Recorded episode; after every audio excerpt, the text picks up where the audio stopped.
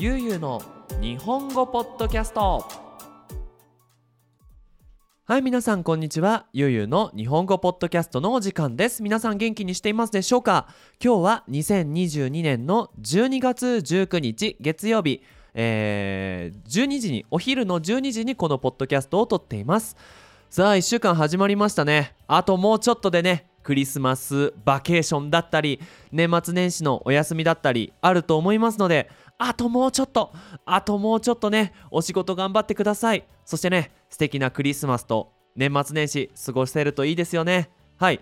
えーと僕はと言いますとね、えー、昨日日曜日おととい土曜日珍しくですよ。珍しく2日間ね全くクラスがなかったので家にね引きこもってましたね。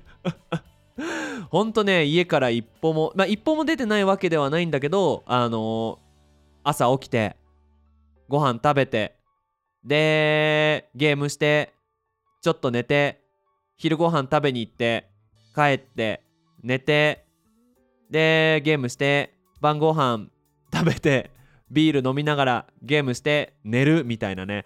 もう本当に何にもないようなね。もうダラダラとした週末を過ごすことができました。たまにはねやっぱいいよねこのダラダラした。うん。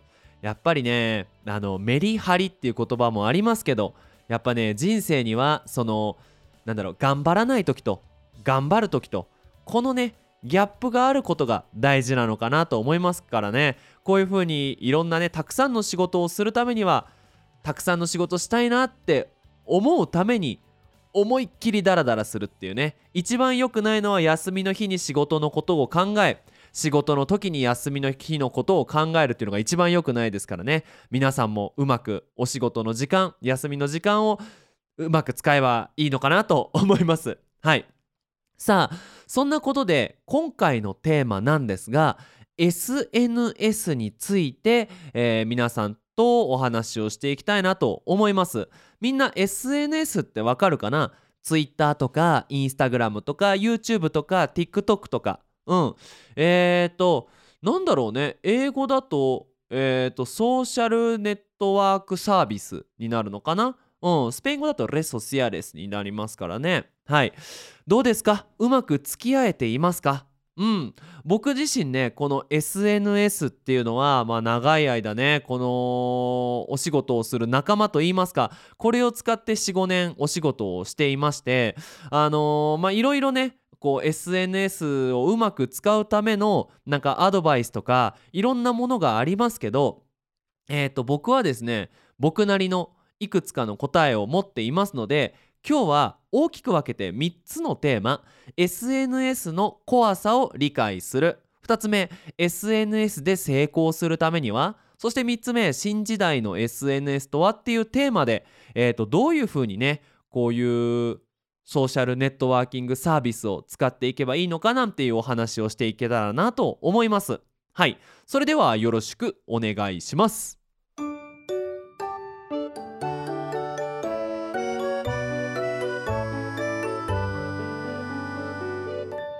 ゆうゆうの日本語ポッドキャスト。はい。さあ早速ねお話をしていきたいと思うんですが、まあ、ちょっと僕のお話をさせてください。えっ、ー、と僕は今のところね、えー、YouTube、Facebook、Instagram、まあちょっと TikTok もやってみたことがあります。で、えっ、と、YouTube の方は僕のメインの日本語のチャンネルが70万人。そして、えっ、と、ポッドキャストの方が10万人。えっ、と、Instagram のメインが5万人ぐらいかな。で、えっ、と、確か TikTok は15万人ぐらいだと思うんですよ。まあ、全部合計すると100万人ぐらいのフォロワーがいる、まあ、チャンネルを運営しています。うん、まあそれも含めてえっ、ー、と何て言うのかな皆さんがこれからね SNS で何かこうビジネスをやりたいとか SNS の何かアクティビティをやりたいっていう時にまあちょっとね僕なりのアドバイスができると思います。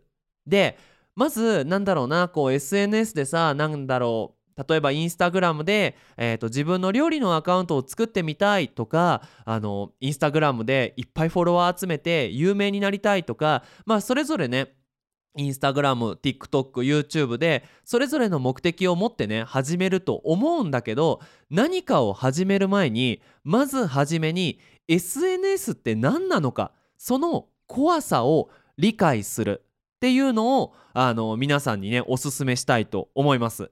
はいこれ SNS っていうのは何回も言ったけどソーシャルネットワーキングサービスになるわけですよね。サービスって何ですかっていうのをまずはじめにみんなと一緒に考えたいと思います。サービスっていうのは簡単に言うと自分ができないまたは自分がめんどくさいって思うことを代わりにしてくれることですよね。うん。えっ、とレストランの場合だったらサービスっていうのは料理を出してくれる。ね料理なんていうのは、まあ、みんなね美味しいか美味しくないかはわからないけどまあ自分では作れるよね。うん。じゃあレストランでもらえるサービスっていうのはめんどくさい料理を代わりに作ってもらってご飯を食べて、えー、まあお金を払うと。まあ、もしくはえっ、ー、と自分でまあ高いなんていうのかな高いじゃないね綺麗な場所を作ることはできないと自分の家はそんなに景色も綺麗じゃないし、まあ、テーブルも綺麗じゃないから自分ができないその綺麗な場所を提供してくれて、まあ、その代わりにお金を払うとか、まあ、そういうことですよね。服屋さんだったらどうでしょうまあ服を作ることは無理じゃないよね。布屋さんに行って、えー、と服を服じゃない布を買ってでまあなんだろうな YouTube でチュートリアルを見ながらミシンで、えー、服を作ることは可能だよね。できる。ただじゃあ自分でシャツを1枚作るってなったらめちゃめちゃ時間がかかるよね。無理じゃないけどめんどくさい。ねそういうふうに、まあ、服を代わりに作ってもらう代わりにお金を払うと。うん、あとはまあね服で言うとブランドだよね。ねその自分はこのブランドの服を着ることによって他の人に、まあ、すごいって思われるとかああそういう服を着てる自分が嬉しいって思う。ね自分が作った服をみんなに知ってもらうにはすごく時間がかかるけどだったらもう有名な服屋さんで服を買ってそれを着るっていうのも一つだよね。はい。なんとなくサービスっていうのね毎日みんなが使っているものだけどこうやって言葉にするとなるほどなと。ね。なんだろう。知ってたけど気づかなかったことだったんじゃないかなと思います。じゃあ SNS ソーシャルネットワーキングサービスは一体自分ができないどんなことを自分が面倒くさいと思うどんなことを肩代わり代わりにやってくれるのかっていうのを考えていきましょう。はい。えー、っとまずはじめに SNS っていうのは不特定多数に情報を発信することができるってことですね。ちょっと言葉が難しいね。不特定多数自分が知らない、まあ、決めていない大勢の人にねえー、と情報を発信する、ね、インフォメーションを出すってことだよね。まあ例えばさそのインスタグラムに何か料理の作り方をアップロードすると。で見てくれる人っていうのは自分の知らない人も見ることができる。この人にこのインフォメーションを届けたいんじゃなくてとにかく知らない人いっぱいに、えー、このインフォメーションを届けたいこれを不特定多数に情報を発信するって言います。でもう一個はですねすごくね難しいんだけど自分は生きていても大丈夫だと誰かに認められるこれを肩代わりしてくれているわけですよ。うんちょっとなんかテーマがでかくなってきたよね。自分は生きていても大丈夫だと誰かに認められる。うん、これを難しい言葉で言うと承認欲求承認されるって言います。うん、承認っていうのは認められる。お前はすごいやつだとお前は価値のあるやつだと認めてもらえる。うんってことなんだね。まあ例えばなんだけどインスタグラムで写真をアップロードして、えーみんなにね like をしてもらうといっぱいハートが集まって2000 like がつきました。この時に私たちはどういうサービスをもらっているかっていうとそのインフォメーションを出してみんなにハートマークをもらうことでおみんなに知ってもらえる。僕がやってることはみんなにとっていいねいいことなんだっていう風に気づくことができる。っていう風になってるわけなんですよ。ね例えばさなんだろう。えー、毎日さお仕事を頑張っていると。朝から夜まで働いている。でその時にさあの頑張ってんなって思うけど自分で自分偉い自分はすごいって思うことってなかなか難しいじゃないですか。でそんな時に会社に行って上司に「あ竹森くん今日頑張ってるな。いつもありがとな」って言われたらどう思ううんあよかった。私頑張ってるんだ。誰かに認めも認めてもらってるなっていう風に感じない？思うよね。それを SNS はそのインスタグラムならインスタグラムのプラットフォーム上でやってくれるんですよ。代わりにやってくれる。その認めてくれる人とインフォメーションを出す人のマッチングをさせてくれているしてさしてもらっているわけなんですよね私たちは。うん。なのでそれを考えると私たちは SNS っていうサービスを使う時にそれを逆に言ったらうまく利用されているっていう風に感じないといけない。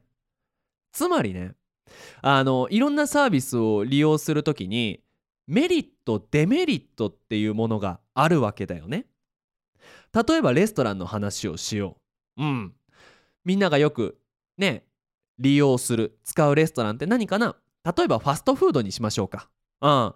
マクドナルドでもいい、えーケンタッキーでもいい。うん。なんかファストフード。あれってさみんなよく使っちゃうよね。うん。なんでかっていうとあれはみんなが食べやすいように脂っこいお肉のものをまあ選んでいるわけなんですよね。はい。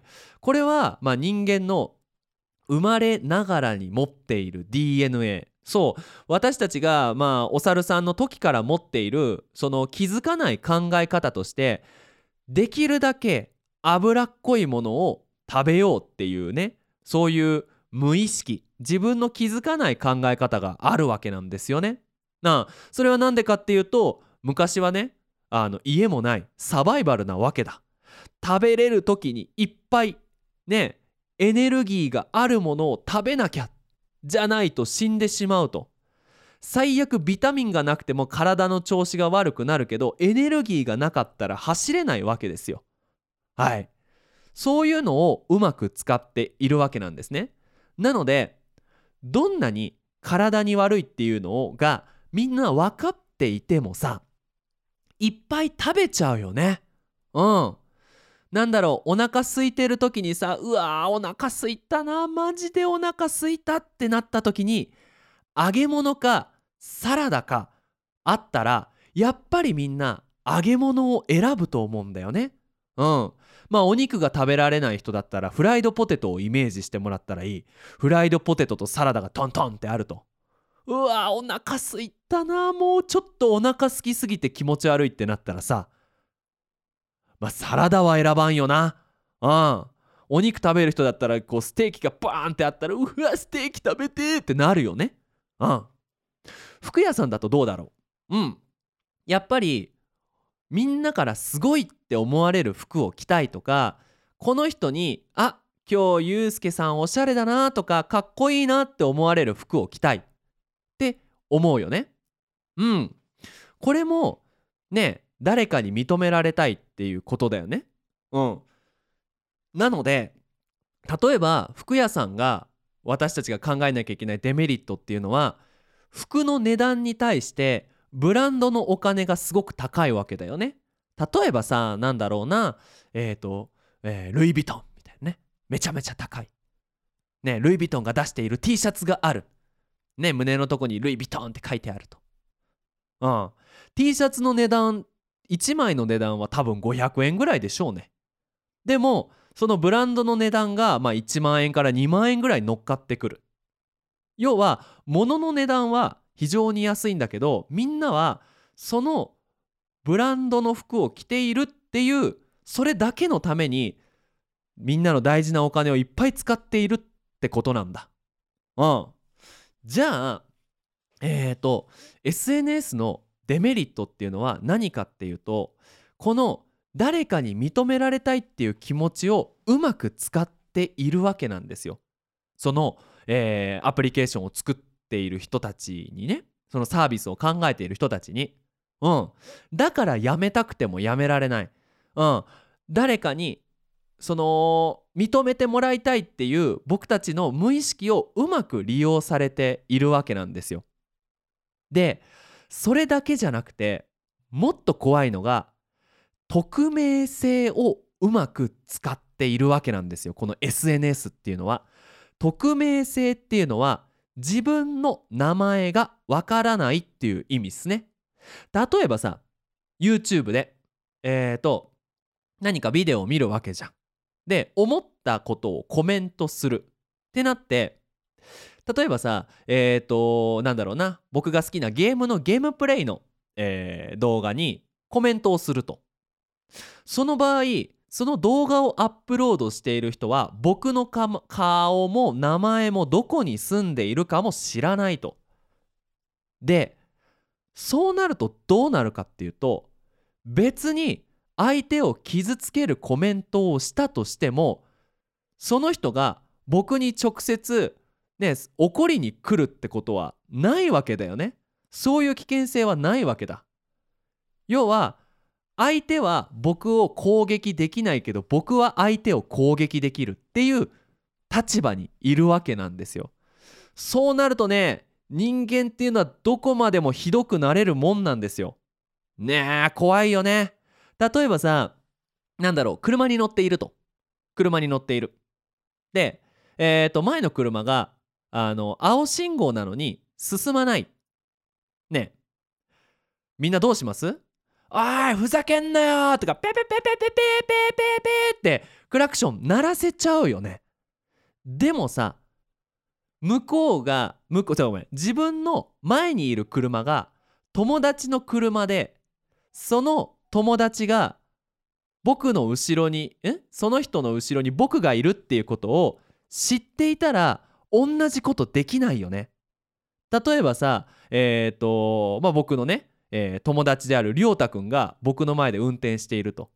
で亮太くんがその後ろに僕がいることも知っている。青信号になった。進まない。で僕はプップーってなったら「こないだユうスケさんひどいじゃないですか。あんなにプップーってクラクション鳴らして。ねえ」っていうことは起こらないわけですよね。YouTube では。なのでそのコンテンツをアップロードしたい人は自分のことはみんな知ってるけどみんなは私はみんなのことを知らないっていうことは結構危ない状況に自分を身を自分が身を置くんだとそういう場所に自分のネット上のスペースを作るんだっていうことを考えてください。はいそして一番怖いのがその SNS でお金をもらいたいって考えるね、例えば YouTube に動画をアップロードしてねあのね何回か再生してもらうと広告費って言ってねあの何か広告を出しているところからお金をもらえるわけですよね。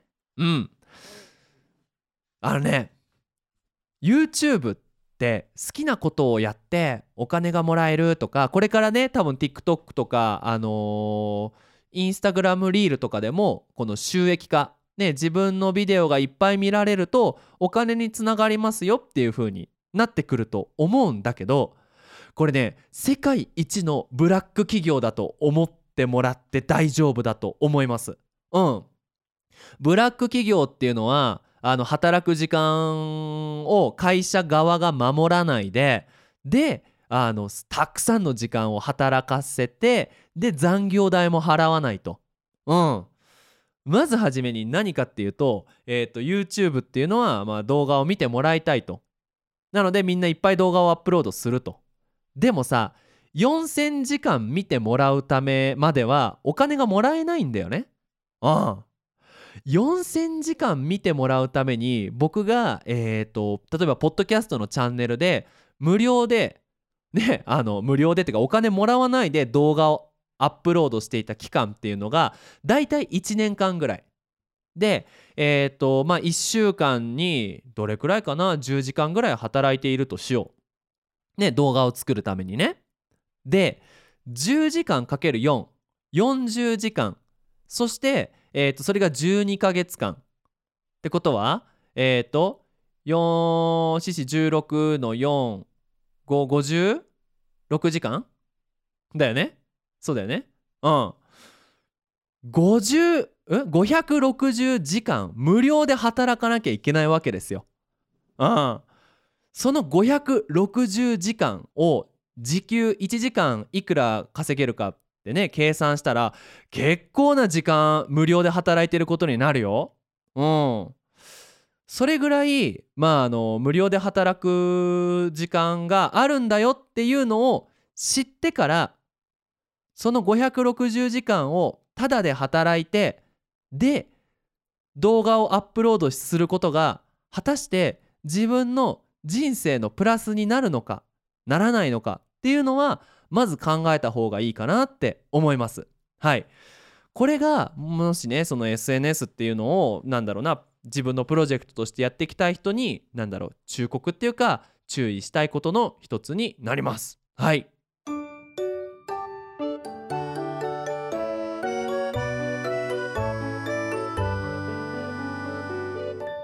ゆうゆうの日本語ポッドキャスト。さあ2つ目なんですがじゃあ、えーとまあ、それも分かったと、うん、その、えー、承認欲求誰かに認められ認められたいっていう気,、ま、気持ちをうまく利用して SNS っていうサービスがある。そして匿名性。つまりみんなは自分のことを知っているけど自分はみんなのことを知らない。ね。だからすごい攻撃をされる可能性もゼロじゃない。そして世界一のブラック企業。560時間は無料で働かなきゃいけない。っていう状況も踏まえた上でそれでも僕は SNS で何かをやりたいんだっていう人がいたらね、えー、と皆さんに分かりましたとアドバイスをしようと思います。はい。えー、っとねまず一番最初に皆さんが考えなきゃいけないことはゴールを決めるってこと。うん。なんかフォロワーを伸ばすとかいっぱい見てもらうとかそういうのじゃなくてじゃあ僕はこの SNS を始めて何をしたいのか僕のゴールは何なのかっていうのをまず初めに決めた方がいい。例えばね、えー、SNS でコミュニティを使い作りたい。コミュニティを作りたい。ね、例えば、えーと、日本語を勉強しているから日本語の勉強のビデオをアップロードしよう。そのゴールっていうのは自分で勉強をするグループを作りたい。そういう人たちを集めたいとかね。あとは自分のレストランに来てほしいとかね。うん。いいよね。レストラン持ってると。いろんな人に自分のレストランのことを知ってもらいたい。来てもらいたい。あるよね。あとは何だろうな。友達に自分の現状を伝えたい、ね、例えばなんだろうな。今僕はメキシコに住んでるよ。メキシコでこんな生活してるよ。僕のこと忘れないでね。っていう風に。インフォメーションを友達に伝えたい。まあねいろいろあると思うんだけどそのゴールを決めて SNS ねインスタグラムでも YouTube でもいい。何を伝えたいかそしてどんな人とつながりたいかを決める。これね紙に書くともっといいと思います。うん。例えば何を伝えたいかどんな僕は人間だっていうことを知ってもらいたいのか。ね。みんなねこのポッドキャストっていうのを僕のポッドキャストをねいっぱい聞いてくれていて多分みんなの中にいるゆうゆうゆうすけがいると思うんだよね。うん。僕はもちろんこのポッドキャストをねえー、っとやる時にみんなにどういう自分を知ってもらいたいかっていうのを決めているわけだ。どうかな？みんななんだろうな僕のイメージってあるかな？ね。その僕のイメージどんなイメージがあるかな？なんだろう友達になりやすそうとかすごいあの明るそうとかあとは何だろうあんまり強い性格ではないとかうん優しい人とかそういうふうに思ってもらいたいなと思って、まあ、このポッドキャストをね心を込めて撮っているわけなんだけどじゃあみんなはその SNS にね特に顔を出したいって思っている人は自分がどんな人間っていうのを理解してもらいたいのかっていうのを考えるといいと思う。そうすると自分がそのねカメラの前でマイクの前でね何かをする時にそのねどういうふうに演じたらいいかっていうのが分かると思うんだよね。うん。ねえー、ともう一つは、ね、例えば自分が何か商品を売っているとかサービスを売っているってなった時にそのサービスが商品がどんなものかっていうのをみんなに知ってもらう。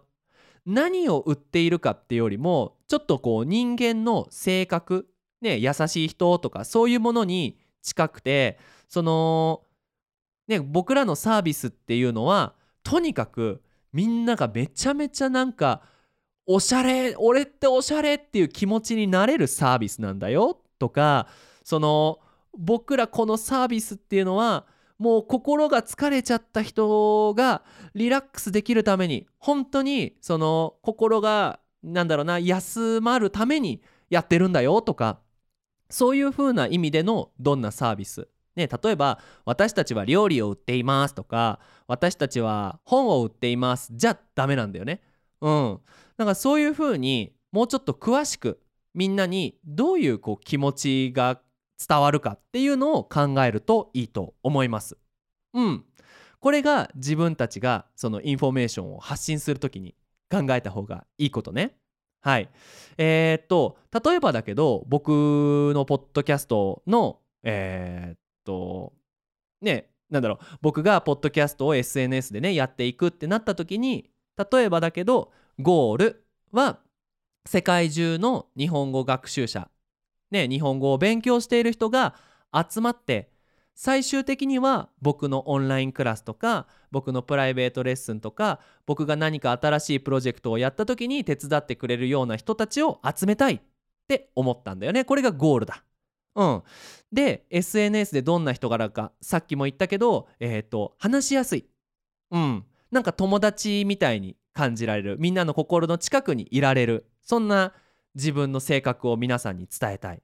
うん、で、まあ、どんなサービスを売っているのか、ね、そういうこう友達みたいなねリラックスした気持ちで受けられるグループレッスンとかえーと、最近だとディスコードとかそういうサービスいろんなサービスやってるけどとにかくみんなのなんだろう友達感覚でなんか学校もう堅苦しいっていうんだけどさなんか緊張するようなシチュエーションではなくもっとみんながねニコニコできるようなものを僕のん？ニコニコできるようなものが僕の周りにはあるよっていう風にねそれを伝えたいと。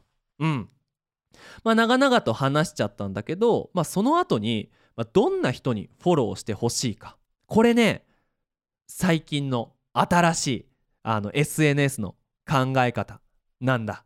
うん、僕がその SNS 始めた45年前っていうのはとにかくいっぱいフォロワーが集まればできることが増えるっていうふうに考えられていたんだよね。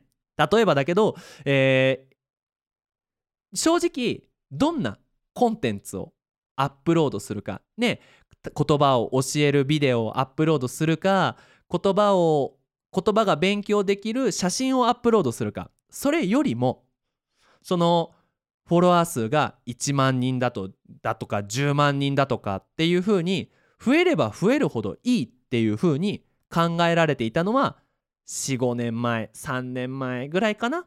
うん。今はちょっと変わってきていてその見る方が見たいビデオを決められる時代なんだよね。うん、大体みんなもうめちゃくちゃすっごい量のインスタグラムのポストとか YouTube のビデオを見てきて大体見たいものっていうのが自分で決められるようになった。うん、あとフォロワーっていうのは昔はその増やすことがすごく難しいことだ特別なことだっていう風に考えられてきたんだけど今10万人のインスタグラム持ってる人っていっぱいいるから特別じゃなくなってきていると。じゃあそんな時代にねそのねとにかくフォロワーを増やすっていうのは難しいと。うん。それにあんまり意味がないと。でそうなった場合みんなが考えなきゃいけないのはどういう人がその僕のチャンネルをフォローしてくれるのかっていうのをできるだけ細かく決めるっていうのが大事になってくると思います。うん。例えば僕の場合だったら日本人はもう捨ててるわけよね。あの日本人の人は最悪僕のチャンネルフォローしてくれなくてもいい。僕がえっ、ー、と来てほしい人は日本語を勉強している人だけじゃなくてもうそれなりに日本語が話せる人まあこのポッドキャストを聞いてるってことはさかなり日本語上手だと思うんだ。うん。ね日本語勉強して日本語とコミュニケーションできるようになってでもまだちょっとうまく自分の気持ちが伝えられないなとか日本語せっかくできるようになったのに練習できるチャンスがないなとかっていう風に感じてる人にフォローしてほしいと。うん。これね日本語の勉強っていうことを考えると一番フォロワーが伸びる方法っていうのは英語でベーシックのインフォメーションを出すのが一番フォロワー伸びるよね。だって日本語ができる人よりも日本語勉強を始めたいっていう人の方が圧倒的に多いわけだから。でも今の時代それやってもあんまり意味がないと。うん。一つは僕のゴールと合わないから。もう一つはそれで数が増えても周りの人がまあまあまあいっぱいあるよねっていう風になっちゃう。うん。それも含めてねその SNS っていうのは僕がねその始めた時からあの考えていることなんだけど常に逆サイドを考えた方がいいって思っているんだ。逆サイドっていうのは反対側っていう意味だよね。これあのサッカーの例えなんですけどあのボールを持っている人にね攻撃する人も守る人も集まってくるじゃないですか。ね誰かがドリブルをしているタンタンタンタンつってで周りで「おこの人を止めなきゃ!」この人の周りにパスをするかもしれない人がいっぱい集まってくるよね。ででもその反対側ねボールが全く来ないわけだからあの人が空いてるわけですよ。ねサッカーの試合見たことがある人は分かると思うけどもボールを持っている人が走っている反対側って人が少ないそこを探すのが大事だと思うんです。うん、なんかやっぱねその SNS っていうのは人間がやっているものですよね見る側も人間だし。うんねええーと、インフォメーションを出す方も人間だからやっぱりさいっぱいあるうちの一つじゃダメだと思うんですよ。何か特別なものがないといけないと。うん。だから例えばだけどその SNS 自体もねその45年前はそれを日本語でやっている人は少ないそれが SNS の逆サイド反対側だったわけだよね。うん、じゃあ今の逆サイドって何なんだろうっていうふうに考えるわけだ。うん、例えば日本語で言ったらあのー、この言葉を日本語で何て言うかっていうインフォメーションはもう溢れちゃってるわけだよね。うん。今それを僕がアップロードしてもあんまり意味がないと。うん。その逆サイドって何なんだろうっていうふうにね考えるわけですよ。そうなったらこういうまとまった深い話っていうのを何か YouTube とかで出すと。うん。日本語が勉強できるビデオじゃなくて日本語で何かを勉強できるっていうコンテンツっていうのが今僕が考える逆サイドなんだよね。うん。ちょっと日本人向けのじゃあこの SNS どういう風に使っていくかっていうビデオはちょっと日本語を勉強している人にとっては難しい。でも僕がもうちょっと簡単な言葉で気持ちを込めてあのこういう風にその SNS の使い方をレクチャーする。これは多分どこを探してもない逆サイドなわけなんですよ。じゃあ例えばなんだろうな料理。料理を出したいってなった時に料理のレシピのまあ要は作り方が勉強できるビデオはいっぱいあると。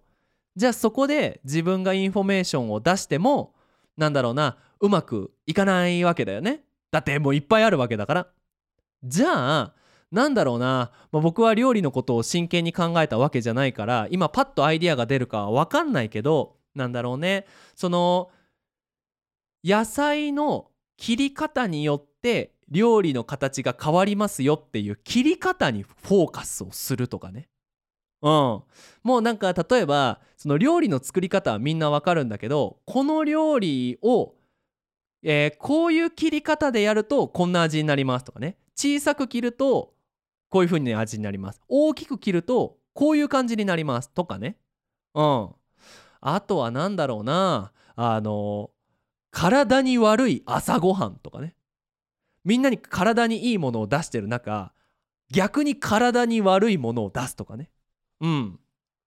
まあ、そういうふうに反対側反対側っていうふうに選んでいくとあのもしかすると成功するかもしれない、まあ、つまり自分が来てほしい人たちが集まるかもしれない。はい。で最後になるんだけどそれを含めての僕が考える今の SNS の逆サイドねは何なのかっていうお話を最後にしたいなと思います。はい。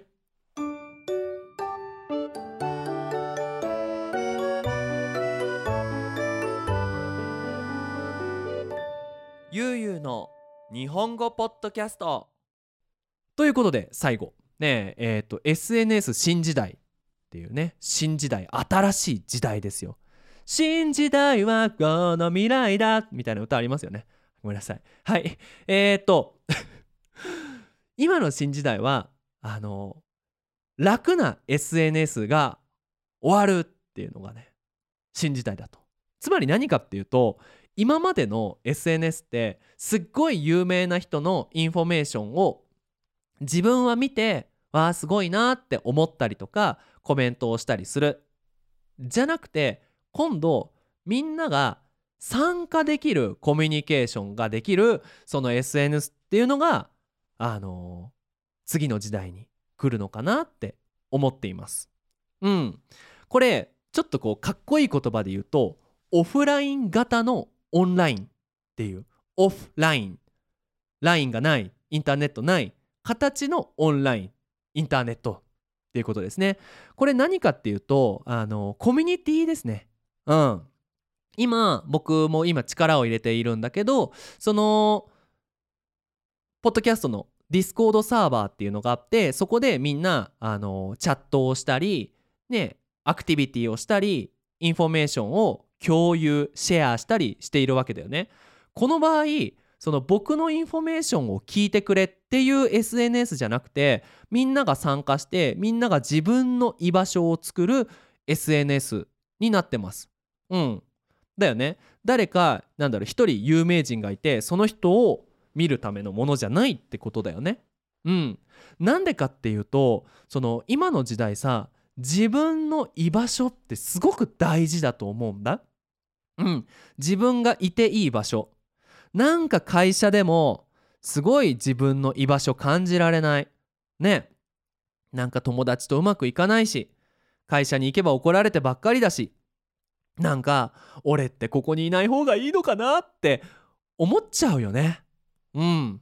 そんな中、ね、自分のことを待ってくれている人がいるってすげえこう安心するんだ本当に今それが僕らには必要なんだなんだろうな小学校の時をみんな思い出してくれ学校行ってさ家に帰ってきてさドアを開けたらお母ちゃんが「ただいま」ってって言ってくれるあの家に帰った時の安心感ああいうものがさ今の時代にはあの足りてないわけよ。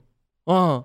なんか不安で心配でどうしたらいいか分かんなくて心が休める場所心が休まる場所がなんかない感じがするうんだからねパソコンをパッて開けた時に Discord に入ってみんな今日も仕事終わったみんなどうだった？って言った時に自分のことをその Discord 上で知ってくれている人が「お疲れ今日もどうだった?」みたいな「俺は結構大変だったよ明日も一緒に頑張ろうね」って言ってくれる人がそこにいるとそこが自分の家になる。うん。つまりオンラインでの自分の家を作ることが今の SNS ソーシャルネットワーキングサービスの逆サイド誰もいないところなのかなって思ってます。うん。そうなるとみんながリラックスできる場所を作るとじゃあそこで僕が助けてほしいって言った時にその家を守るためにみんなが頑張ってくれるしね誰かに翻訳してもらいたいって思ったらねみんなはその家のためなので無料でね翻訳してくれるしっていう風にお互いを助け合うことができる場所になってくると思うんだよね。うん。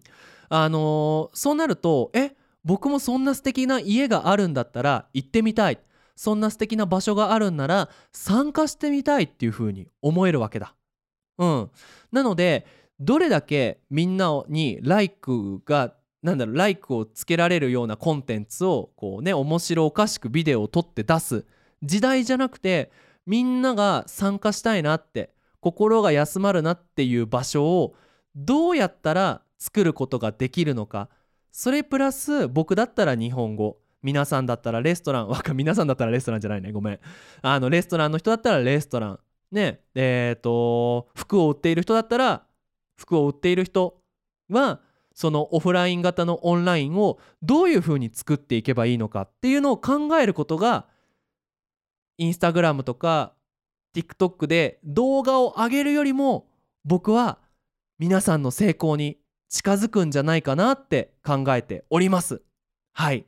いかがだったでしょうか？今回はね初めて40分オーバーのかなりかなり長めに難しいテーマを話してみました。どうだったかな？ちょっとゆうすけもなんかテンション高すぎて40分聞くの疲れたっていう人もいるのかな？はい。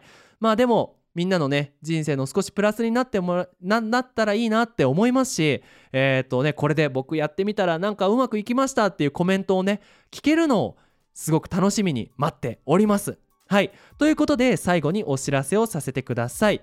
えっ、ー、と1つ目。えっ、ー、と日本語のレッスンなんですけど今個人クラスえーと、プライベートレッスンなんですけど人がいっぱいすぎて、えーと、もうクラスができなくなってしまいました。みんなありがとう。はい。えーと、ウェイティングリストがありますので、あの、いつかねゆうゆうとプライベートレッスンしたいっていう人は、えー、ゆうゆう日本語アットマーク Gmail.com までメールをください。グループレッスンはねまだ入れますのでそちらの方よろしくお願いします。そしてさっきもちょろっとお話ししたんですけど、えー、このゆうの日本語ポッドキャストえー、 Discord サーバーっていうものがあります。みんながコミュニケーションできる、えっ、ー、と、なんだろうな、アプリケーションかな？はい。あの、参加したいっていう人はね、えっ、ー、と、YouTube、えー、ポッドキャスト、すべての、えー、僕がアップロードするコンテンツにあの URL はい、リンクが貼ってありますので、それをクリックしてください。そして最後、パトレオンもやっております。えっ、ー、と、皆さんね、ぜひこのポッドキャストのプロジェクト長く続続いてほしいと思う方は、ぜひぜひ、えー、パトレオンサポートしてくれると嬉しいです。はい。